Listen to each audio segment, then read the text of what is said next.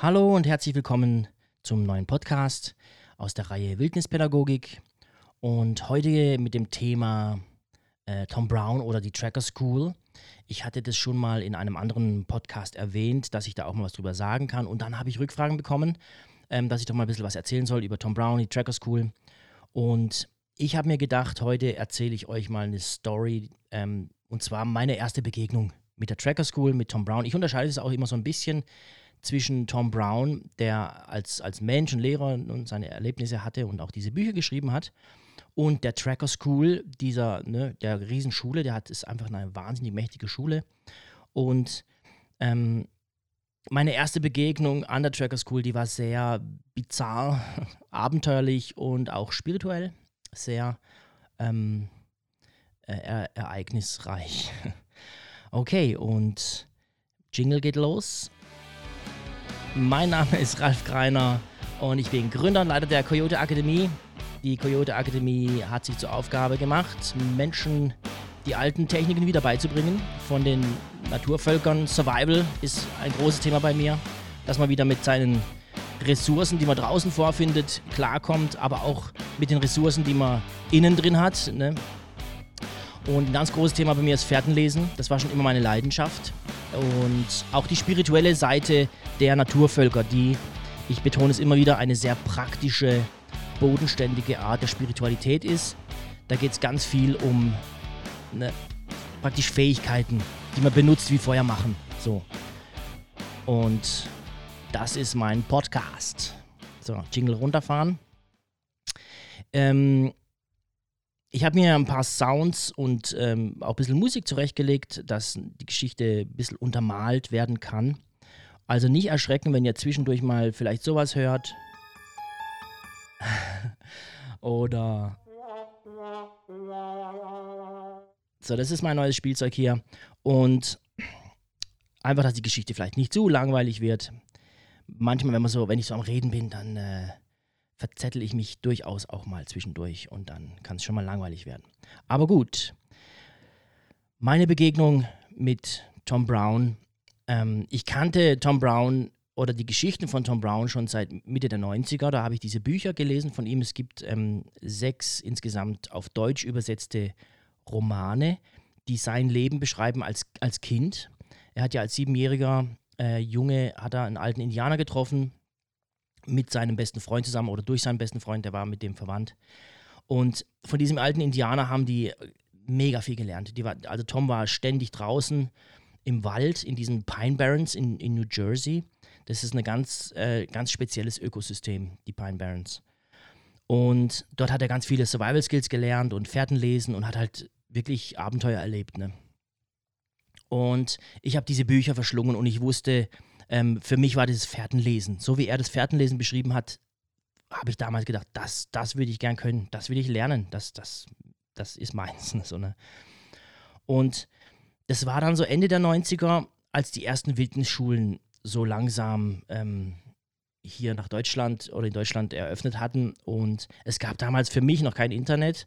Ich habe das dann über, über meinen Bogenbauer, ähm, den ich kannte, der hat so ein Bogenbaumagazin gehabt und da waren die Annoncen drin von den ganzen paar Wildnisschulen, so viele gab es ja gar nicht.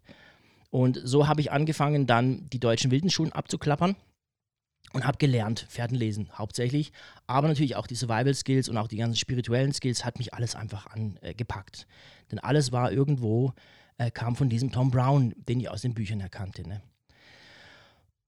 Und es, ich war halt so, ich, das ist so, ich muss vielleicht dazu sagen, dass ich ein Mensch bin, der wenn ich mich für was entschieden habe, wenn ich was machen möchte, dann gebe ich mich da zu 100% rein. Dann ähm, gibt es für mich kein Links und kein Rechts. Ich bin da auch so ein bisschen ein Geek.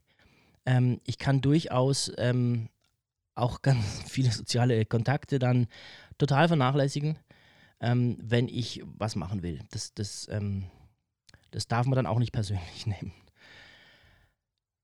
Ich habe mich da auf jeden Fall vollkommen reingegeben in dieses ganze Thema und habe auch trainiert. Ich bin jemand, ich trainiere gerne und trainiere viel und habe auch eine ganz hohe Disziplin, wenn es um mein eigenes Training geht. Und ich trainiere auch ganz gerne alleine, muss ich sagen. Da kann ich meine Erkenntnisse und mein eigenes Tempo fahren, was in manchen Dingen recht schnell ist, aber in manchen anderen Dingen dafür wieder recht langsam ist. Ne? Also, und das ist einfach so mein, mein Ding und da bin ich doch ähm, sehr gerne alleine unterwegs. Ne? Also auch da nicht persönlich nehmen, wenn manche Leute bieten mir so an, trainieren zu gehen und das ist aber einfach nicht, ist nicht meins. Ich habe da ein, ein, eigenes Tempo, ein eigenes Trainingssystem für mich so entwickelt. Ne? Naja, auf jeden Fall ähm, habe ich dann, ich glaube ab 2003 habe ich die ersten Basiskurse oder ab 2004 die ersten Basiskurse abgehalten an, an verschiedenen, unter anderem Wildenschulen. Ich will gar keine Namen nennen. Ähm, und war dann auch schon Lehrer dort. Und es war dann 2005, als Tom Brown mit der Tracker School äh, hier nach Deutschland kam. Er kam hierher mit, mit ein paar Instruktoren noch dazu. Und es gab hier einen German Standard Kurs.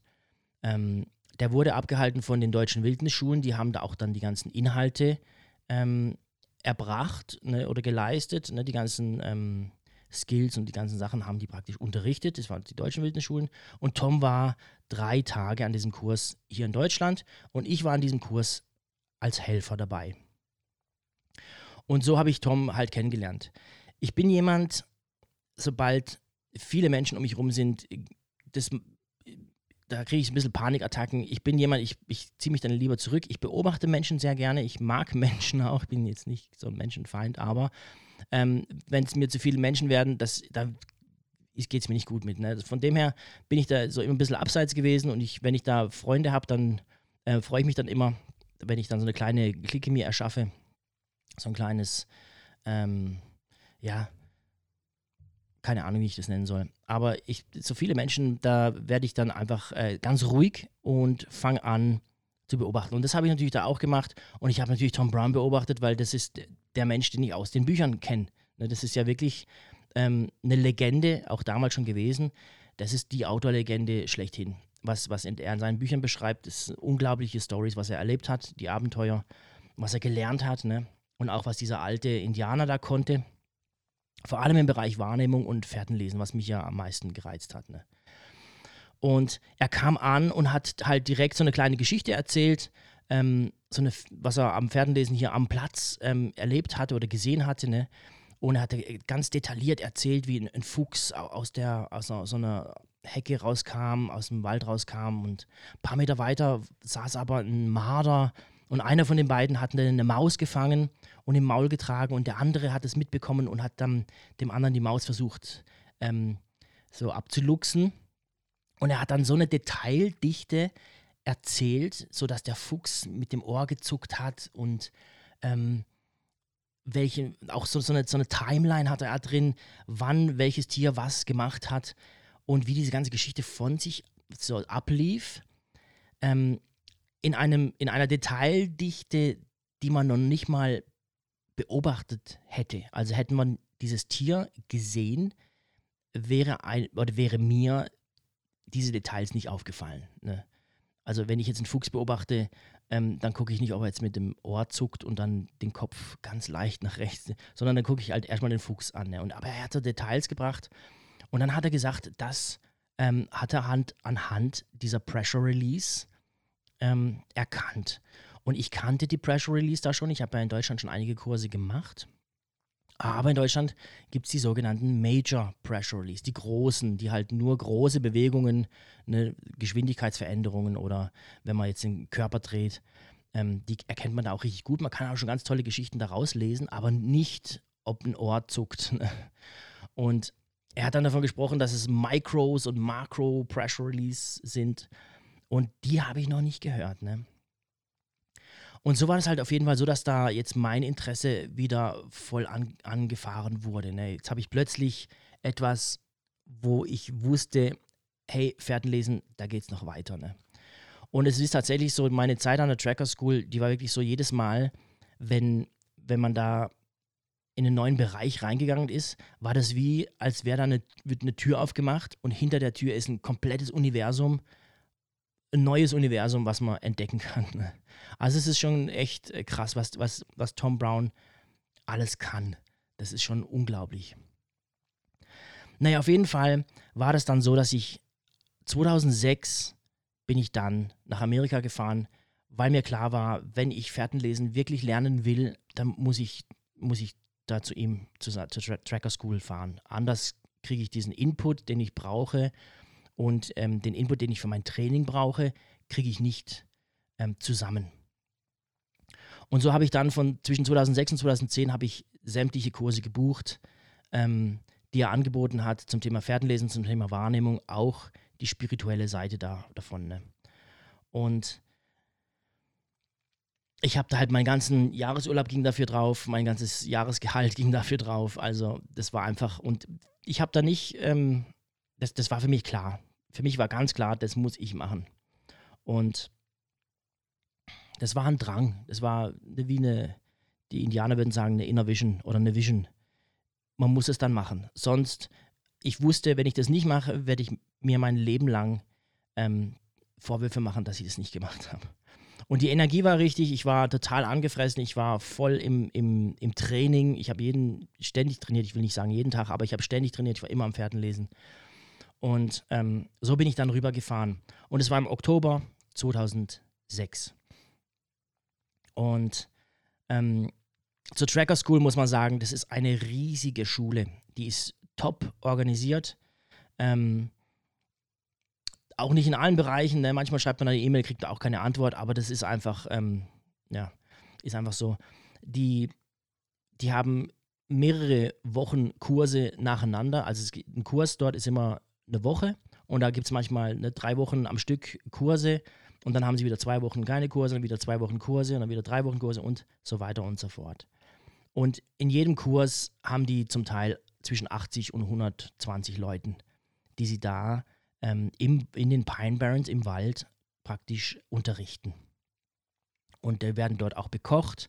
Und da gibt es auch die Dixie Close für 120 Leute und so weiter und so fort. Das ist also eine Riesenorganisation. Und man trifft sich in so einem winzigen kleinen Ort an einem Highway und da gibt es ein kleines, so, so, ein, so ein Shuttle, ne? man wird dann mit Jeeps ähm, in den Wald gebracht. Und da ging meine Geschichte dann eigentlich so los, dass ich dann ähm, auf diesem Parkplatz war ne, und dann haben sie die mit den Jeeps oder mit den SUVs, wie sie es in Amiland ja so haben, sind wir dann in den Wald gefahren worden und die Pine Barrens ist halt schon eine besondere ähm, Vegetation, die ist halt voll mit Kiefern. Und die sind so, ich sag jetzt mal 10 Meter hoch vielleicht. Und unten wächst äh, so Gestrüpp, sag ich mal. Das ist Scrub Oak, das ist also so eine, so eine, Eichenart, die wie ein Busch wächst. Und der ist so, sag ich mal, zwei bis drei Meter hoch und richtig dicht. Und da ist es halt durchzogen von Wildwechseln, von, von Wegen und der Boden dort ist halt wie Sandstrand. Also ganz feiner weißer Sand. Und deswegen wachsen dort halt auch nur diese Pionierpflanzen, die mit wenig auskommen. Und so sieht die Landschaft dort aus. Die ist komplett flach und für jemand wie mich, der hier aus dem Schwarzwald kommt, ähm, ist das schon sehr anstrengend, weil ich habe keinerlei Punkte, wo ich mich orientieren kann. Ähm, dort ist es für mich so, ne, man kann sich an der Sonne orientieren, ähm, aber wenn es bewölkt ist, dann weiß ich nicht, dann weiß ich nicht, in welche Richtung ich gehe. Ne? Ich könnte dort wirklich ähm, mich so einfach verlaufen. Das wäre, also das, ja, ist auch irgendwie Teil der Geschichte wahrscheinlich. Also nicht wahrscheinlich, das ist Teil der Geschichte. Nehme ich jetzt schon ein bisschen vorweg. Nun gut, ich kam in den Pine Barrens an und auf dem Weg dahin war das für mich schon wirklich so ein richtig cooles Gefühl, weil ich diese Bücher so oft gelesen habe und weil ich diese Bücher so genial fand, dass ich mir da schon ständig ähm, in, da den Wald beobachtet habe und ständig geguckt habe. Ne? Und ich habe dann immer so gedacht, ähm, vielleicht war das dieser Baum, wo er hochgekrabbelt ist, ähm, als er von den wilden Hunden geflüchtet war, ne? oder Vielleicht war das die Stelle da drüben, ne, wo, wo, dieses und jenes äh, Abenteuer passiert ist. Das ist ungefähr so, wenn ihr, ähm, keine Ahnung, Grimms Märchen lest und plötzlich äh, seid ihr genau da in dem Wald, wo, was weiß ich, Schneewittchen in den Apfel gebissen hat. So, ne? so war das Gefühl in mir. Ich war wie so ein kleines Kind, habe mich da echt gefreut, ne, dass, dass in dieser Landschaft jetzt zu sein, wo genau diese Sachen passiert sind. Ne? Und wir kamen dann in dem Camp an. Es gab so einen kleinen Kulturschock, weil ich erstmal so diese, diese 20, 30 Dixie-Klos da gesehen habe. Und dann gab es eine riesen Freifläche und da war eine riesige, so ein Schrägdach gebaut, so massiv aus Holz. Und das war so die, die Lecture Hall, haben sie es genannt. Oder Taj Mahal haben es auch manchmal manche genannt. Dann ähm, eine riesige Outdoor-Küche, ähm, eine Hütte und ähm, auch so ein kleiner Shop war da. Und aber alles, alles handgemacht, so, ne? Also es sah irgendwie auch cool aus, ne? Ähm, und dann kam dann, an dem Kurs waren es, glaube ich, über 80 Leute, ich glaube 88 Leute waren es da, ähm, weil ich es richtig aufgeschrieben habe. Und es hieß dann einfach, man soll mal seine Zelte aufbauen und, ähm, und wie es dann weitergeht, ne? um so und so viel Uhr gibt es Essen und dann und dann geht es da los und man trifft sich da in der Halle und ähm, so war das dann. Ich habe mein Zelt aufgebaut und ich kenne mich, ich bin so ein bisschen Spezialist, gerade weil viele Menschen ähm, mir so ein bisschen ähm, auch so, ne, ich habe so ein bisschen Anxieties, nennt man es auf Englisch, ist, finde ich, das bessere Wort als, als Angstzustände. Das klingt ein bisschen extremer so. Aber das habe ich tatsächlich. Ich bin so ein bisschen ähm, menschenscheu, habe ich vorhin schon erwähnt.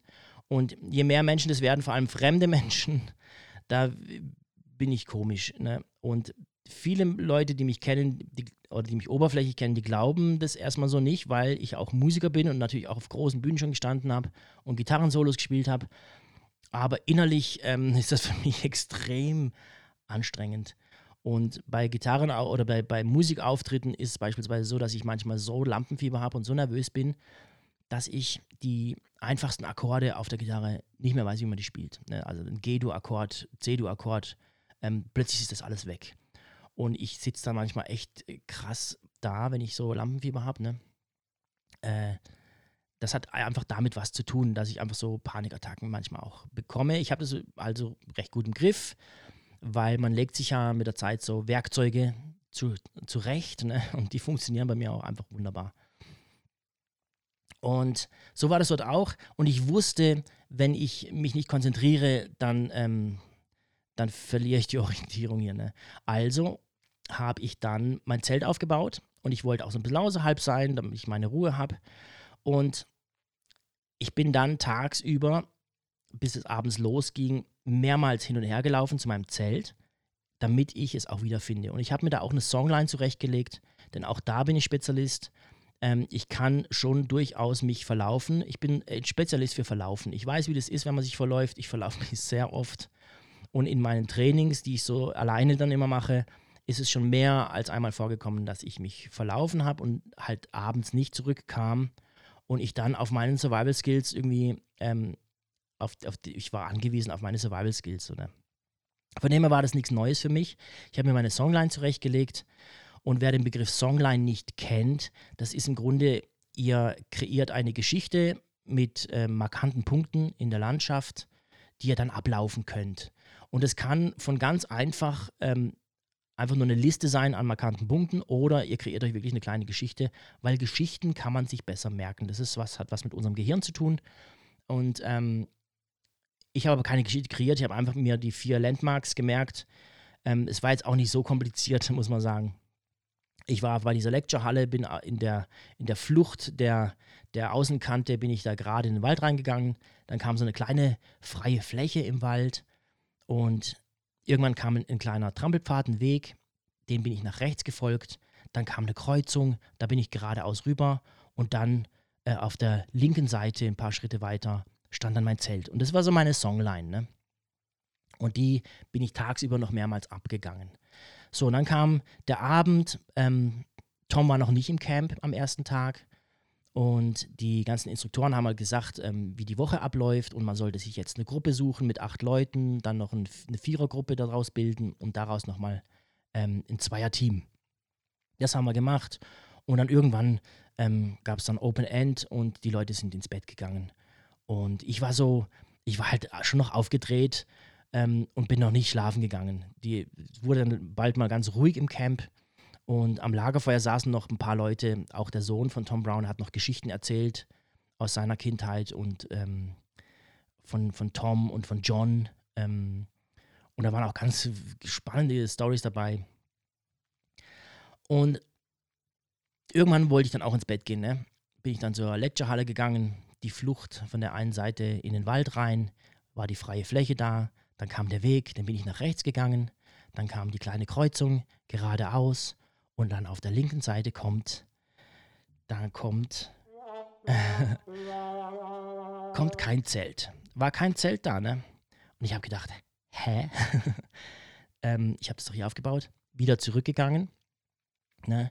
den gleichen Weg wieder abgegangen, meine Songline abgegangen, geradeaus, freie Fläche, der Weg nach rechts, Kreuzung, geradeaus, nix, kein Zelt da. Und dann habe ich gedacht, das gibt's doch gar nicht. Ne? Das muss mir jetzt ausgerechnet jetzt passieren. Ne?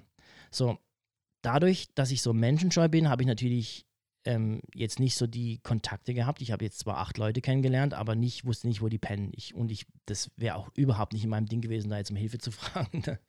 Das ist überhaupt nicht meins. Ne? Und ich habe gedacht, ich, das muss ich jetzt finden. Das kann ja wohl nicht sein, dass ich an, an einem Fährtenleserkurs komme und, und mein Zelt nicht finde. Ne? Wie peinlich ist das denn? Ne?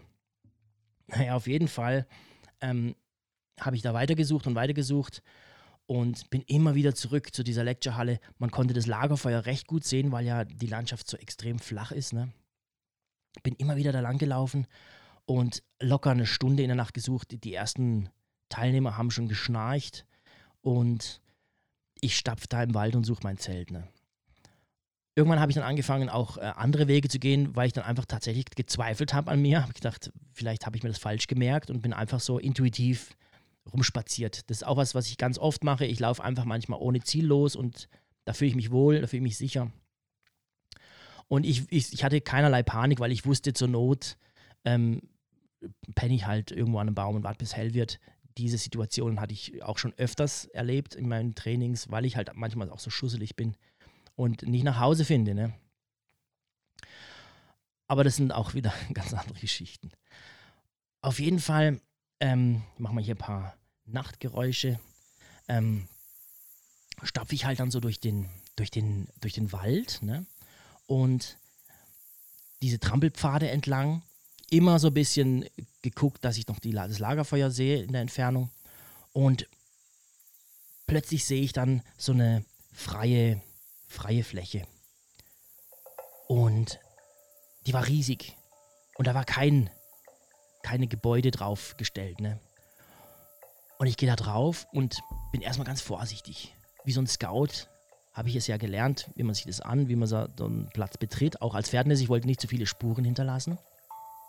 Ging auf den Platz und habe dann schon gesehen, dass da eine Schwitzhütte aufgebaut war. Und mir war dann ziemlich schnell klar, das muss irgendein Zeremonieplatz gewesen sein. Und da habe ich die Schwitzhütte angeschaut und habe ich gedacht, ja, zur Not, zur Not schlafe ich da. Ne? Und in der Mitte von dem Platz war eine riesige Feuerstelle und an der Seite waren, war ein ganz großer Pfahl eingelassen, so drei Meter hoch, ähm, in den Boden eingelassen. Und in den vier Himmelsrichtungen waren kleinere Pfähle im Abstand von ein paar Metern auch in den Boden gelassen. Und da hingen Gegenstände dran.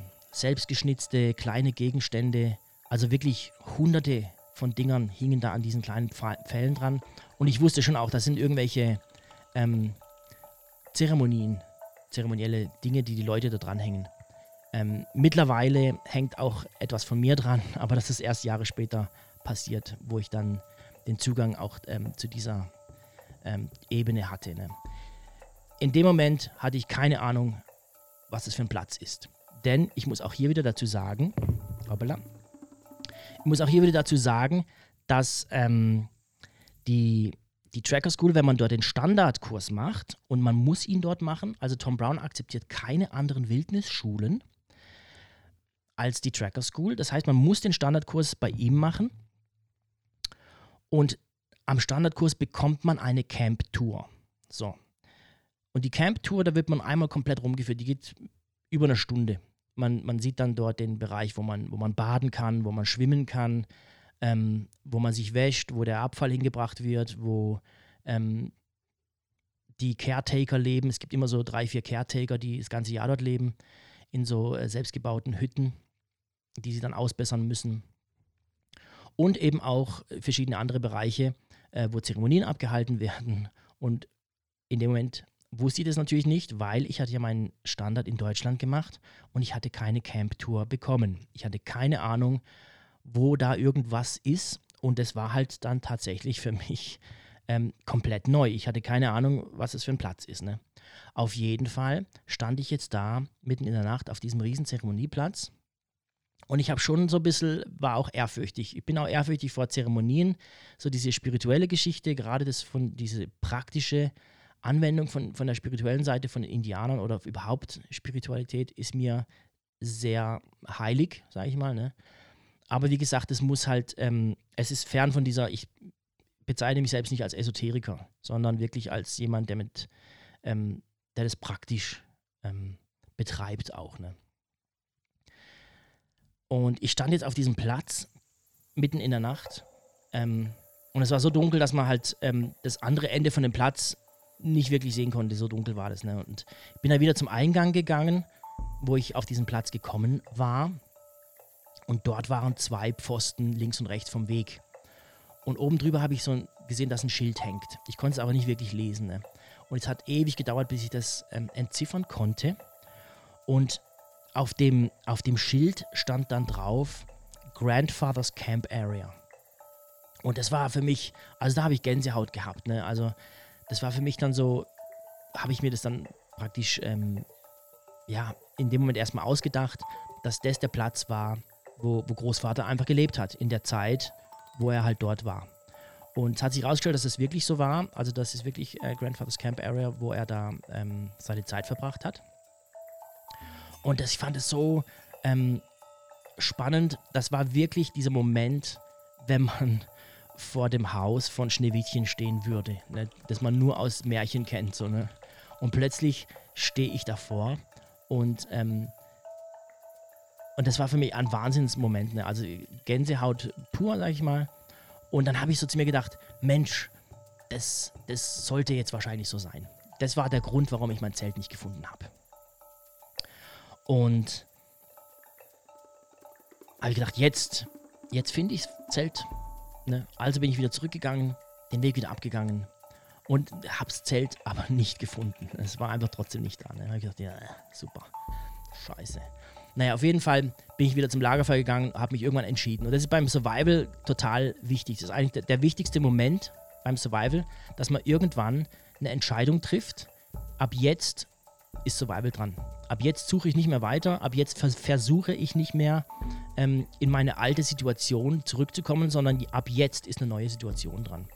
Und diese Entscheidung habe ich dann dort getroffen, als ich nach äh, Grandfather's Camp Area, ähm, also Großvaters ähm, Campgebiet, ähm, als ich das, das Zelt nicht gefunden hatte, habe ich mich dann entschlossen, jetzt ist Survival dran. Heute Nacht schlafe ich nicht im Zelt. Ich suche mir jetzt eine andere Möglichkeit. Und für mich die einfachste, beste Möglichkeit, gerade im Oktober, war das Lagerfeuer. Ähm, denn es hatte schon Bodenfrost an manchen Tagen und es wurde also so kalt, dass man durchaus erfrieren kann, wenn man äh, sich nicht vorbereitet. Ne? Und ich hatte einfach keine Lust, mir jetzt da irgendwelches äh, Laub und äh, Kiefernadeln in, in, ähm, in die Klamotten zu stopfen. Ich wollte am Lagerfeuer schlafen, aber da waren noch ein äh, paar Leute und haben sich noch unterhalten. Ich habe mich dazugesetzt und habe halt so getan, als hätte ich einen Jetlag und ich könnte nicht schlafen und ich sitze noch ein bisschen am Lagerfeuer. Ne? Ähm, habe da ganz frech gelogen, ich war hundemüde und total erschöpft. Aber ähm, ich wollte einfach nicht, es war mir einfach zu peinlich, ne? Es war, war mir einfach zu peinlich, da jetzt zu sagen, ich habe mein Zelt nicht gefunden und könnte mir jemand eine Taschenlampe ausleihen, weil die Taschenlampe lag auch im Zelt. Und so habe ich gewartet, bis alle weg waren. Während die Leute noch da saßen, habe ich immer so hin und her geguckt. Ne? Da lag noch eine Jacke in der Ecke und vielleicht gehört ja niemandem, dann kann ich die auch noch benutzen. Habe mir schon ähm, so überlegt, was nehme ich als Reflektor, wo baue ich den hin. Ne? Ich muss ja dann auch die, die Feuerstelle, die war mit Steinen umlegt, die muss ich auch ein bisschen umbauen, um da zu schlafen. Und wo hole ich mein Holz her? Und das habe ich alles schon vorgefertigt in meinem Kopf gehabt. Und als der Letzte dann schlafen ging, bin ich ratzifatzi los und habe dann ähm, Holz geholt für die Nacht, habe äh, meinen Reflektor gebaut. Die Jacke habe ich missbraucht. Ich weiß nicht mehr genau, entweder zum Draufliegen, also für den Oberkörper, oder als Kopfkissen. Ich weiß nicht mehr. Ich glaube, ich habe meine eigene Jacke als Kopfkissen benutzt. Und für die Beine habe ich mir schon so eine spezielle Verschränkungstechnik ähm, entwickelt, weil ich tatsächlich schon öfters am Lagerfeuer schlafen musste. Genau durch diese Schusslichkeit ähm, habe ich so eine Verschränkungstechnik, dass ich ganz wenig Bodenkontakt habe. Ne? So habe ich mich dann da hingelegt ans Lagerfeuer und habe dann da gepennt. Wer schon mal, wer schon mal am Lagerfeuer geschlafen hat, der weiß das, dass man alle paar Stunden wieder aufwacht. Sobald das Feuer runtergebrannt ist und dann kalt wird, dann wacht man wieder auf. Also man muss da auch keine Angst haben zu erfrieren am Lagerfeuer. ähm, bevor man erfriert, hat man Schmerzen und man hat noch Handlungsspielraum. Das wusste ich und ich wusste auch, im Lagerfeuer schlafen kann ich gut. Ähm, es ist nicht angenehm, am Lagerfeuer zu schlafen. Es ist nicht die schönste Art zu übernachten, aber es funktioniert. Und für mich war einfach die Entscheidung getroffen. Ähm, und ich habe das dann einfach gemacht. Ne? Immer wieder Feuer aufgelegt und habe natürlich immer wieder in die Nacht reingehört, ob da irgendjemand vielleicht kommt. Das wäre mir natürlich auch, ich wollte einfach nicht angesprochen werden. Das war mir einfach zu früh, ähm, um angesprochen zu werden. Und ich wollte einfach nicht erzählen, also ich will, dass da keiner einen Bohai macht, weil ich jetzt mein Zelt nicht gefunden habe. Ne? Auf jeden Fall, das, das ist auch nicht passiert. Ich war alles ruhig. Ich habe in der Entfernung die Leute schnarchen hören und habe nur gedacht, ähm, ich bin gespannt, ob ich morgen mein Zelt finde oder ob das vielleicht jemand geklaut hat. Ne? Die Gedanken hat man natürlich auch so zwischendrin. Aber das habe ich eigentlich nicht gedacht. Ähm, aber trotzdem überlegt man sich so seine Taktiken, was passiert, wenn mein Zelt geklaut ist. Ähm, was macht man dann? Und was Spannendes ist dann noch passiert am Lagerfeuer. Und zwar war das so, dass mitten in der Nacht stand plötzlich ein junger Mann ähm, auf der anderen Seite des Feuers. Und das war ein ähm, nordamerikanischer Ureinwohner in Wildlederklamotten. Ähm, also ein Indianer stand da plötzlich ähm, am Feuer mit mir. Ich lag am Boden und er stand da und ich bin da gerade aufgewacht. Das Feuer hat noch geflackert. Ich bin also nicht von der Kälte aufgewacht, sondern einfach so. Und wir haben uns angeschaut. Das war eine ganz spannende Begegnung. Ähm, er hat nichts gesagt und hat so ganz leicht gegrinst und hat kurz zu mir zu runtergenickt und ich habe auch zu ihm hochgenickt und das war unsere Begegnung. Und dann ähm, habe ich mich gerichtet, mein, mein Bett und Zeugs gerichtet und dann war er auch weg. Ja, also so wie er gekommen war, lautlos, war er plötzlich auch wieder verschwunden. Und meine Gedanken waren halt dann tatsächlich die, dass es entweder war das ein Caretaker, der hier lebt, vielleicht war es einer von den Scouts, die hier immer so rumstreichen, ne? Und die dritte Möglichkeit für mich war noch, vielleicht war es auch äh, eine spirituelle Begegnung. Und das war auch nicht das erste Mal für mich. Ich habe schon öfters Spirits ähm, auch gesehen und die standen auch schon neben mir. Und meistens ähm, schreie ich dann vor lauter Schiss, ne? weil wenn plötzlich irgend so ein ähm, Geselle da neben dir steht, das ist manchmal schon auch mit Schrecken verbunden. Aber mittlerweile habe ich das schon öfters erlebt. Ähm, dass ich damit auch recht gut umgehen kann. So ne? Aber diese drei Optionen hatte ich im Moment und habe es aber auch einfach liegen lassen. Ich hatte schon jetzt genug im Kopf mit, ähm, dem ganzen, mein Zelt nicht gefunden und so. Ne? Auf jeden Fall äh, ging die Nacht weiter und irgendwann kam die Dämmerung. Das ist so eine Stunde vor Sonnenaufgang, kommt, kommt das Licht wieder so ein bisschen her. Ne? Und ich habe dann ganz schnell das Lager abgebaut, die Feuerstelle wieder gerichtet, Holz weggebracht, den Reflektor wieder zurückgemacht, ne, die Jacke wieder so hingelegt, wie sie vorher auch war. Und bin dann wieder zur Lecturehalle gegangen. An der Flucht der Kante, der Außenkante der Lecturehalle in den Wald rein, kam die freie Fläche. Dann geradeaus weiter kam der Weg, den bin ich nach rechts abgebogen. Dann kommt die kleine Kreuzung, ne, wo der andere Weg kreuzt. Ich gehe geradeaus weiter, paar Schritte auf der linken Seite, bam, steht mein Zelt. Yay! Und da stand es dann, ne? Und ich habe gedacht, sag mal, das gibt's doch gar nicht. Das ist genau der gleiche Weg, den ich danach gegangen bin. Und es war jetzt nicht gut getarnt oder so, und es war ziemlich dicht am Weg. Ähm, und habe ich das aufgemacht und reingeguckt und es lag alles noch so da, wie ich es in Erinnerung hatte. Und habe gedacht, hä, also sehr, sehr seltsam. Das ganze Ding war total seltsam aber ich bin froh gewesen, dass mich niemand angesprochen hat. Ich bin dann froh gewesen, dass ich nicht um Hilfe gefragt habe. Ne? Habe ganz schnell mein Zelt abgebaut, bin dann an eine Stelle gegangen, die am Hauptweg liegt, zwischen Dixie-Klos und, und Lecture-Halle. Ähm, habe dort mein Zelt wieder aufgebaut, sodass ich es auf jeden Fall wieder finde und konnte auch noch mal eine Stunde oder zwei schlafen. Ähm, Im Schlafsack dann.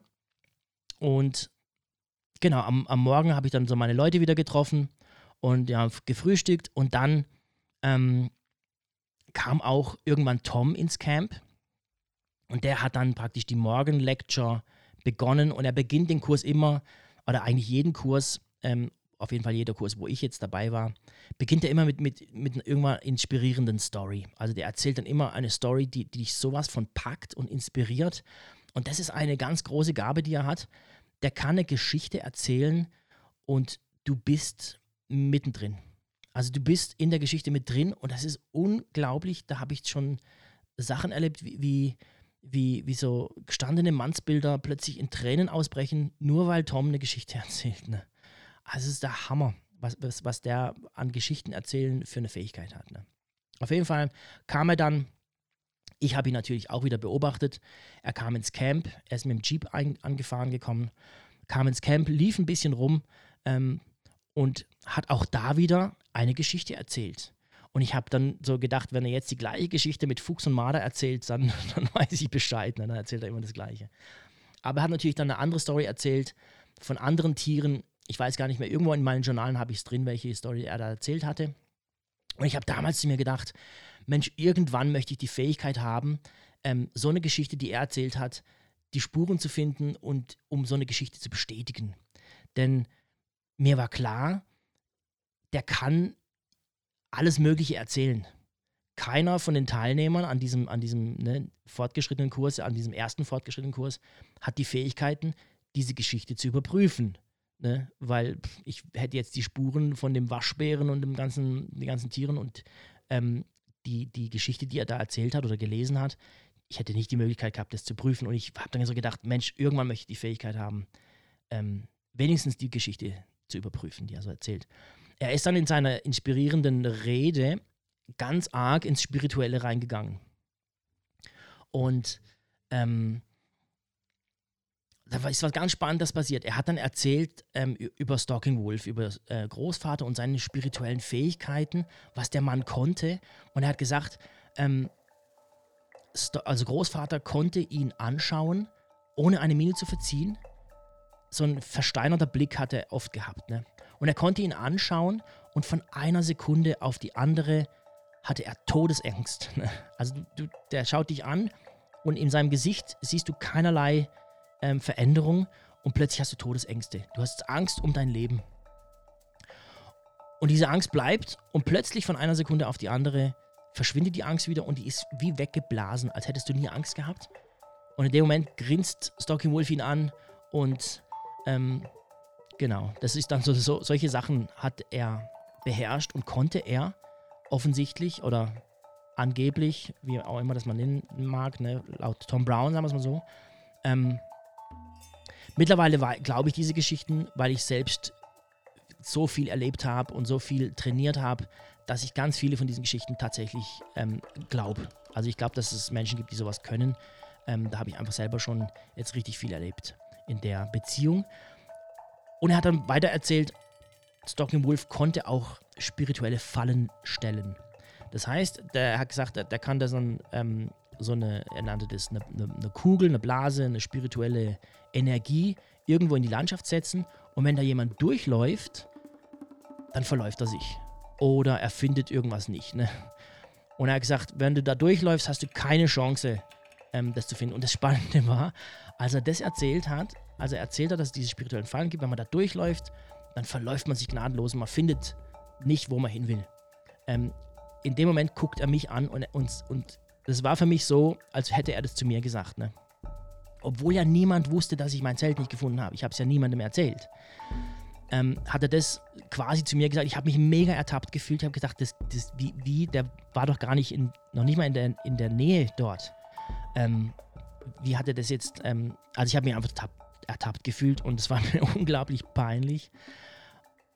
Bis ich meine Gedanken, mein Kopf dann dazu kam und gesagt, der kann das gar nicht wissen. Das ist reiner Zufall, dass er mich jetzt da angeschaut hat, während er das jetzt so erzählt hat. Ne? Ähm, Im Laufe der Jahre habe ich dann erfahren, dass er das tatsächlich, äh, dass es öfters mal passiert, dass er irgendwas ganz äh, so Tiefes erzählt und genau Leute anguckt, die das betrifft. Ne?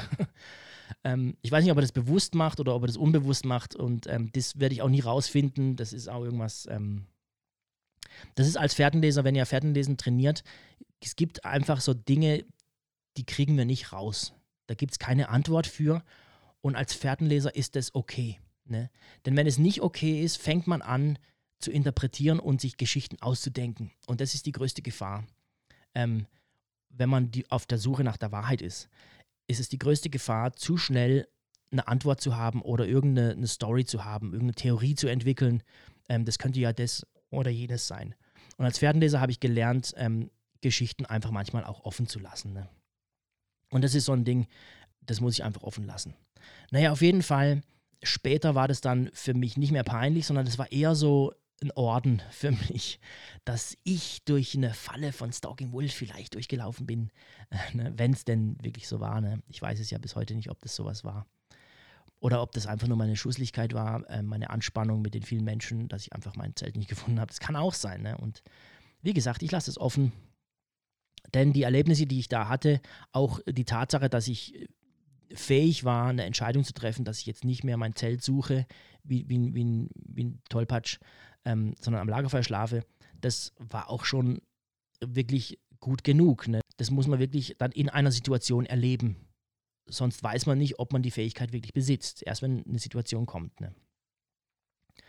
Auf jeden Fall war das so, waren das so meine ersten 24 Stunden an der Tracker School. Und dieses Erlebnis, das war einfach, das war für mich genau das Richtige. Ne? So ähm, ein Abenteuer zu erleben unter der Nase aller anderen und keiner bekommt es mit. Das ist so genau, so mag ich das eigentlich. Ne?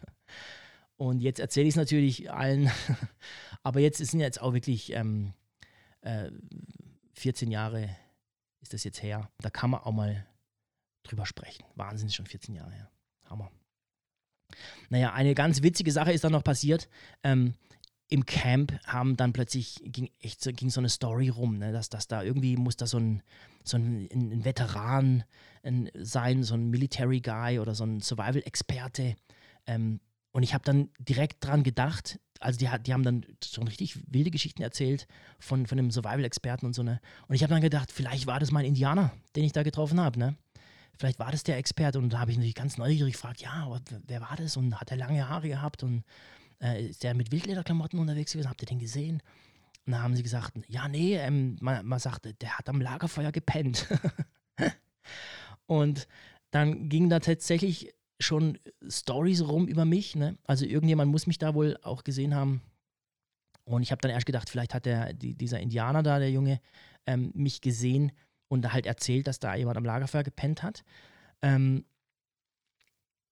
aber es hat sich herausgestellt, dass es keinen Indianer in einer Tracker School gibt. Weder bei den Teilnehmern war einer dabei oder so ein, so ein, ne, ein Ureinwohner.